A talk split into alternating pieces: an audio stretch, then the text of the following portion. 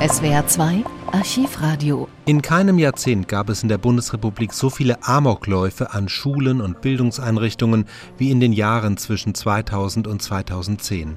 Acht solcher Vorfälle ereignen sich in dieser Zeit. Einer der ersten und zugleich der folgenreichste ist der Amoklauf am Gutenberg-Gymnasium von Erfurt am 26. April 2002.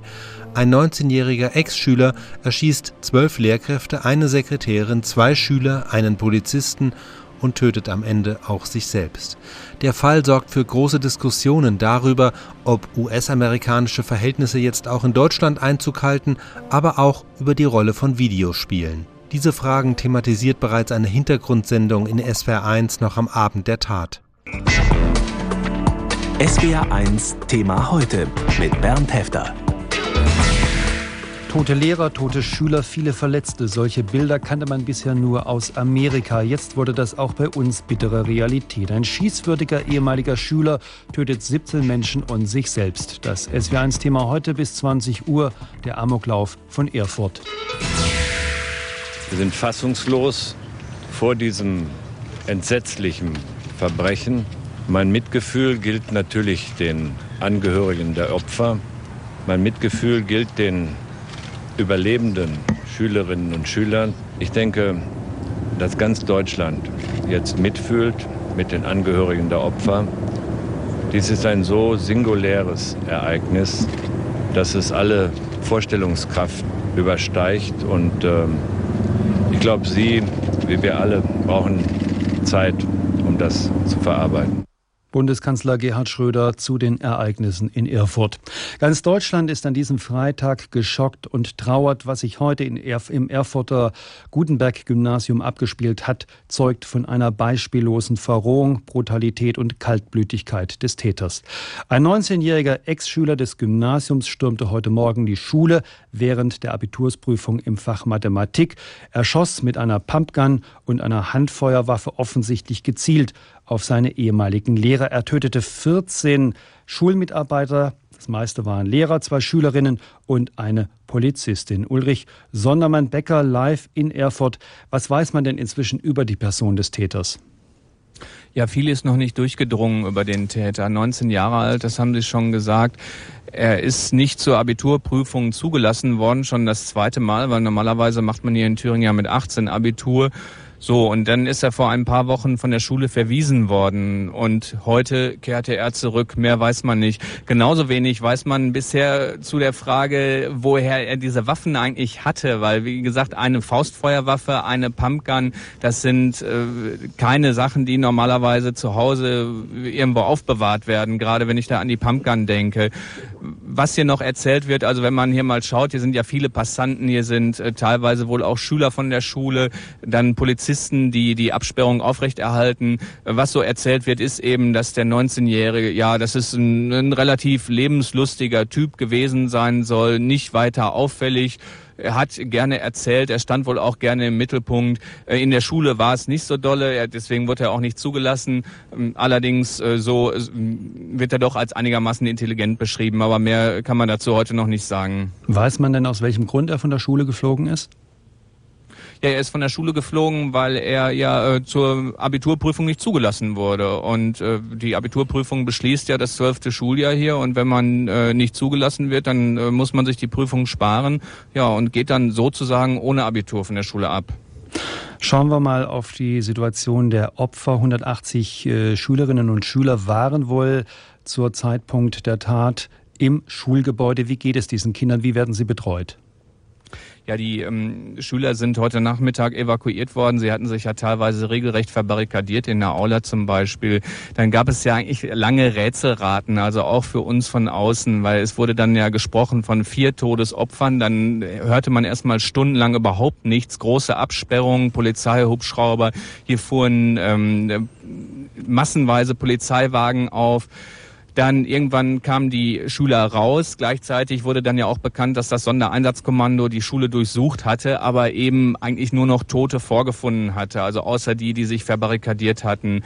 Die Evakuierten wurden betreut und wurden mittlerweile ja nach Hause entlassen. Die Verletzten, vier Verletzte soll es gegeben haben, davon eine Schülerin besonders schwer mit einem Steckschuss offenbar. Da wurde eben bekannt, dass, die, äh, dass das Mädchen aber außer Lebensgefahr ist. Es war ja lange Zeit auch davon die Rede, es könnten möglicherweise zwei Täter gewesen sein. Weiß man darüber sicher oder weiß man jetzt sicher, dass es wirklich nur der 19-Jährige war? Dazu hat sich die Polizei in, der, in den letzten Stunden nicht mehr geäußert. Also das letzte sichere dazu war die Pressekonferenz heute Nachmittag, wo es hieß, äh, man geht einfach mal von einem Täter aus.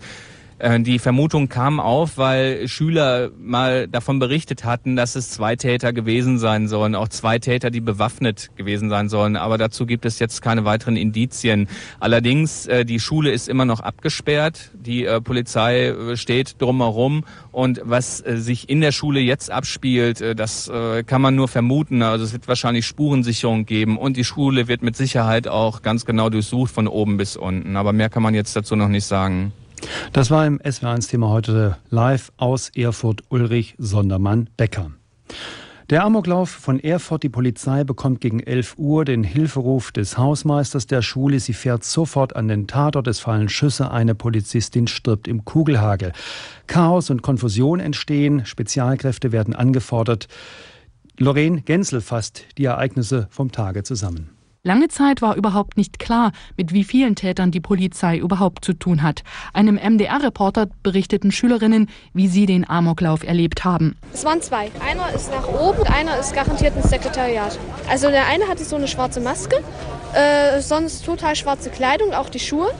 Und hatte halt eine silbrige, wahrscheinlich eine Shotgun oder sowas auf dem Rücken. Und äh, als er an uns vorbei ist, hat er gerade seine äh, Waffe geladen, also seine Pistole, er hatte noch eine. Auf einer ersten Pressekonferenz wurde inzwischen von nur einem Täter gesprochen. Er soll sich selbst getötet haben. Nach neuesten Informationen hat er 14 Lehrer, zwei Schüler und einen Polizisten erschossen. Den Beamten bot sich beim Betreten der Schule ein Bild des Grauens. Sie berichteten von Toten auf den Gängen, Treppen und in den Toiletten. Der Amoklauf soll sich im Zusammenhang mit der Abiturprüfung ereignet haben und der Täter ein ehemaliger Schüler sein, der kürzlich vom Gymnasium entlassen entlassen worden war. Die zwölfjährige Melanie will gesehen haben, wie er mit anderen Schülern aus einem Klassenraum gerannt kam. Na, ich habe nur ähm, Schüsse gehört und haben erst gedacht, es war ein Streit, weil heute ist der letzte Schultag für die Abiturienten gewesen. Und ja, und dann habe ich den da gesehen und dann ähm, habe ich die Lehrerin gesehen, wie sie in ihrem Blut lag. Und dann war mir klar, dass es kein Scherz mehr war. Nach Augenzeugenberichten haben mehrere Schüler aus nächster Nähe mit ansehen müssen, wie ihre Lehrer erschossen wurden. Traumatisierte Schüler und völlig verzweifelte Eltern lagen sich am Nachmittag in den Armen, wie diese Mutter, die ihre Tochter endlich gefunden hatte. Ich habe es übers Handy gehört, über über, also auf Arbeit und wir sind natürlich sofort rundum angerufen werden, wen man kannte, hierher. Man wusste ja überhaupt noch nichts. Man konnte mit niemandem, keiner wusste was. Und da habe ich gesagt, als erstes hierher und abholen und gucken, was Sache ist. Man kriegt ja keine Informationen, ist klar, vom Sekretariat von der Schule, die haben ganz andere Sorgen, die können jetzt nicht noch alle Eltern anrufen, das geht ja gar nicht. Der Täter hatte sich offenbar im Schulsekretariat verschanzt und Polizei wie Rettungskräfte bis in den Nachmittag hinein in Atem gehalten. Spezialisten betreuen Eltern und Schüler psychologisch in einem Zelt nahe der Schule. Nach dem derzeitigen Stand der Informationen hat die Polizei die Lage am Gutenbergplatz unter Kontrolle. Am Abend eines solchen Tages sucht man zwangsläufig Erklärungen für das Unfassbare. Wie konnte es dazu kommen? Was treibt einen jungen Menschen zu so einer Wahnsinnstat? Bereits am 19. Februar stürmte ein Amokschütze eine Wirtschaftsschule in Freising, erschoss einen Lehrer, nachdem er zuvor seine beiden Chefs ermordet hatte. Adolf Gallwitz, Polizeipsychologe an der Polizeifachhochschule in Villingen-Schwenningen. So etwas kannte man ja bislang nur aus den USA. Zwei Fälle nun in Deutschland innerhalb von einem Vierteljahr. Ist das Zufall oder hat die Brutalität einfach zugenommen? Also ich würde jetzt momentan sagen, dass wir statistisch da noch nicht von einer Zunahme sprechen können. Man muss das über längere Zeit beobachten. Das Ereignis ist Gott sei Dank bei uns äußerst selten. Es ist durchaus mal möglich, dass sich da innerhalb von einem Vierteljahr mal sowas kombinieren kann, ohne dass wir jetzt gleich schon äh, große Sorgen haben müssen. Es wird aber viel darüber geredet, dass Brutalität und Gewalt an Schulen zunimmt. Wo sehen Sie denn da die Ursachen? Also dieses Phänomen ist mit Sicherheit problematisch und im Zunehmen. Natürlich auch, weil dieses Phänomen äh, auf sensiblere Ohren in der Gesellschaft trifft und bei den Beteiligten. Da gibt es eine ganze Reihe von Gründen. Ich könnte mir vorstellen, auf der einen Seite hat gewalttätiges Verhalten allgemein für erlebnisorientierte und von sich selber so ein bisschen entfremdete junge Menschen immer so ein bisschen die Funktion, sich Reize zu verschaffen um nicht an Langeweile zu leiden, um nicht in der Bedeutungslosigkeit zu verschwinden und auch ein bisschen so als Ersatz äh, durch den Mangel an vertrauensvollen Bezugspersonen. Auf der anderen Seite haben immer mehr junge Menschen, die so ein bisschen in einer irrealen, virtuellen Welt voller Wünsche und Bedürfnisse leben, die außen an sie herangetragen werden. Und dieser daraus entstehende Lebenshunger kann nicht mehr nur auf normalem Weg gestillt werden und führt bei einem kleinen Teil der Jugendlichen Risikojugendlichen zu einer Veränderung der Wahrnehmungsschemata. Die beschäftigen sich immer mehr mit Gewalt. Spielen Sie da ganz gezielt auf Fernsehen und Videospiele an, die gerade mit Gewalt arbeiten und junge Menschen auch fesseln? Ganz gezielt, wobei ich den Schwerpunkt bei den Videospielen legen möchte. Es gibt äh, mittlerweile wirklich dramatische Erkenntnisse und wir haben das ja auch in den Vereinigten Staaten schon gehabt, dass junge Menschen das Töten und das Umgehen mit den Waffen vom Videospiel lernen können. Man sieht es auch an der Art und Weise, wie diese Menschen ihre Opfer erschießen. Und wir haben eine ganze Reihe von sehr populären PC-Spielen bei uns in der Bundesrepublik Deutschland, die einfach einen dramatischen Spielinhalt hat, wo es wirklich darum geht, pro Zeit so viel wie möglich äh, Menschen auf unterschiedliche Art und Weisen umzubringen. Das Spiel ist aber virtuell. Wie kommt ein 19-Jähriger an eine reale Waffe, an eine Pumpgun? Hier muss es äh, natürlich in dem Einzelfall immer Zugangsmöglichkeiten geben. Natürlich gibt es manchmal die Möglichkeit über den Familienbereich, dass im Verwandtschafts- oder Familienbereich äh, jemand äh, Waffenbesitzkarten hat, dass dieser diese Waffen auch ordnungsgemäß unter Verschluss hält, aber dass natürlich junge Erwachsene nicht nur in der Lage sind, den Code am PC oder an irgendeinem Internetfilter zu knacken, sondern die wissen auch ganz genau vielleicht, wo der Vater den Schlüssel deponiert hat oder was der im Einzelfall für eine äh, Kombination hat. Also das halte ich nicht für ausgeschlossen, auch wenn man alle Vorsichtsmaßnahmen 198 Waffen in der Bundesrepublik Deutschland zu kommen durch Bestände, die hier gerade in den neuen Bundesländern noch irgendwo gewesen sind oder verschwunden sind und teilweise auch aus äh, Osteuropa. Und wenn man einem Teil dessen Glauben schenken mag, ist es äh, nicht ganz so schwierig, wie man sich das vorstellt, sich äh, mit äh, Waffen und äh, Munition zu versorgen. Was mag in dem jungen Mann heute vorgegangen sein in seinem Kopf? Wie konnte er zum Amokläufer werden und so brutal um sich schießen und 17 Menschen in den Tod reißen und sich selbst auch? Wir haben ja in dieser tödlichen Kombination immer mehrere Elemente. Wir haben angesprochen die Verfügbarkeit, den Zugang zu Waffen beziehungsweise auch die besondere Beziehung zu Waffen. Wir haben als zweites Element dieses Können. Dieser Können-Faktor, wie gesagt, kann durch Training am PC oder am Videospiel durchaus erworben sein. Es fehlt dann noch das Wollen.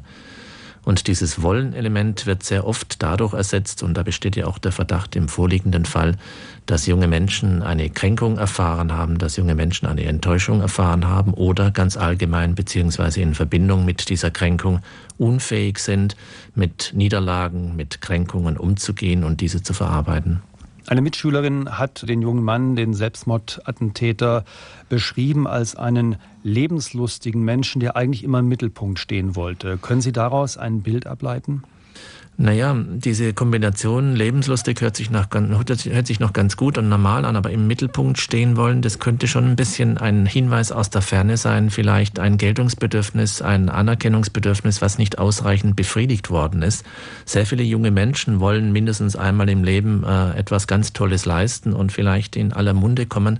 Und dieser junge Mann hat es ja auf eine furchtbare Weise, furchtbare Weise geschafft, in aller Munde in den nächsten Wochen in der Bundesrepublik Deutschland und möglicherweise auch was die Anzahl der Todesopfer betrifft, auf der ganzen Welt zu kommen.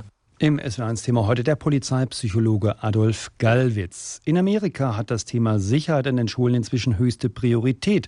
Wenn in amerikanischen Schulen Ähnliches wie heute in Erfurt passierte, dann waren Erklärungen schnell bei der Hand. Es gibt keine strengen Waffengesetze in Amerika. Jeder darf eine Waffe tragen. Damit kommen Pistolen und Revolver auch leicht in die Hände von Kindern. Amerika hat zwar noch immer lasche Waffengesetze, inzwischen aber sehr strenge Regeln an den Schulen. Arthur Landwehr. Eine Reaktion auf den Amoklauf in der Columbine High School vor drei Jahren verbindet amerikanische Schulen. Angst, dass so etwas auch bei ihnen passieren könnte. Dann aber gehen die Reaktionen auseinander. Einige Schulen bauen auf technische Sicherheit, auf Metalldetektoren beispielsweise. Andere bauen darauf, dass Aufklärung und eine friedliche Atmosphäre der beste Weg sind, Gewalt zu verhindern. Fast alle Schulen aber verfolgen spätestens seit 1999 eine Null-Toleranz-Politik. Jede Form von Waffe bleibt vom Schulhof verbannt. Pistolen sowieso, auch Messer, Scheren und andere Dinge, die als Waffe dienen könnten. Auch eine Schreckschusspistole in der Schultasche führt zwangsläufig zum Verweis. Extrem empfindlich reagieren Schulen in den USA auch auf Drohungen auf persönlichen Websites beispielsweise, aber auch auf Gewaltfantasien in Schulaufsätzen. Ein wichtiger Unterschied zu deutschen Schülern ist die Tatsache, dass Waffen in den USA sehr viel leichter zu haben sind. Bei den meisten Schulschießereien kam die Waffe aus dem Schrank zu Hause. Weit mehr Haushalte besitzen einfach Pistolen oder Gewehre und längst nicht immer sind sie gesichert. Und für Erwachsene ist es kein Problem, einen Revolver im Laden zu kaufen. Darauf reagieren manche Schulen heute mit Metalldetektoren, durch die jeder Schüler morgens gehen muss, bevor er das Schulgebäude betritt. Taschen werden durchsucht, Sicherheitskräfte in Uniformen bewachen Türen und Flure, Videokameras beobachten die Gebäude. Solche Maßnahmen findet man vor allem in den großen Städten und dort in Schulen, die Probleme mit Gewalt hatten oder die in gefährlichen Stadtteilen liegen. Mittlerweile haben sich Firmen darauf spezialisiert, Schulen in Sicherheitsfragen zu beraten, die technische Ausstattung zu liefern und auch für die staatlichen Zuschüsse zu sorgen. Viele Schulen aber lehnen diese Form der Sicherheit ab, immer mit dem Risiko, selbst einmal Opfer von Gewalt zu werden. Sie argumentieren allerdings, dass ein wirklich entschlossener Täter auch damit nicht aufzuhalten sei, im Gegenteil, aber das aufgegeben werde, was Schule auch sein soll, ein Lebensraum, in dem positive Erfahrungen gemacht werden, der eine friedliche Atmosphäre und eine stimulierende Lernumgebung anbietet. Durchsuchte Taschen, Metalldetektoren und bewaffnete Sicherheitskräfte aber zerstörten genau diese Atmosphäre.